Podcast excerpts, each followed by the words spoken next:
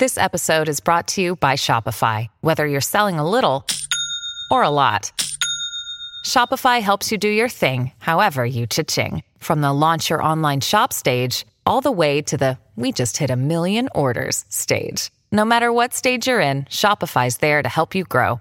Sign up for a $1 per month trial period at shopify.com slash special offer, all lowercase. That's shopify.com slash special offer. Es noticia en NTN 24.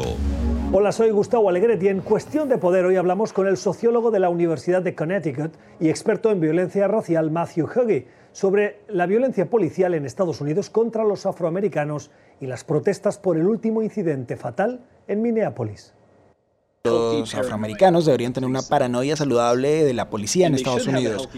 Y deberían tener una paranoia saludable porque la policía tiene históricamente y aún hoy una forma de proceder con una gran cantidad de prejuicios y discriminación y lo que nosotros en zoología llamamos racismos estructurales o sistémicos. Por ejemplo, las personas afroamericanas en los Estados Unidos representan aproximadamente el 12% de la población. Aún así, son alrededor del 26% de las víctimas de asesinatos policiales en Estados Unidos.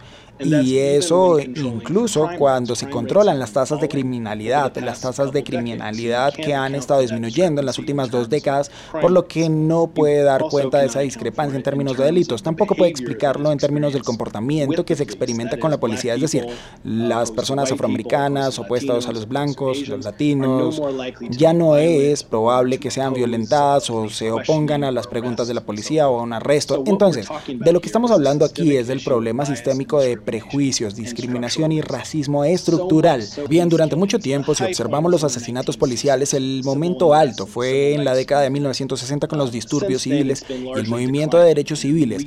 Desde entonces ha disminuido en gran medida y restableció un punto bajo en los años 80 y 90. Y luego desde los años 2000, especialmente en los años 2010 y desde 2016 se vio un lento aumento de la brutalidad policial y la violencia policial, oficialmente violencia extrema, que termina en asesinato de personas en general y especialmente de personas de color y especialmente personas afroestadounidenses. Muchas personas entienden que el racismo, y cito en términos de existir dentro de las mentes o las intenciones de la persona individual, y ese es un modelo particular que creo que habla más del prejuicio que del racismo.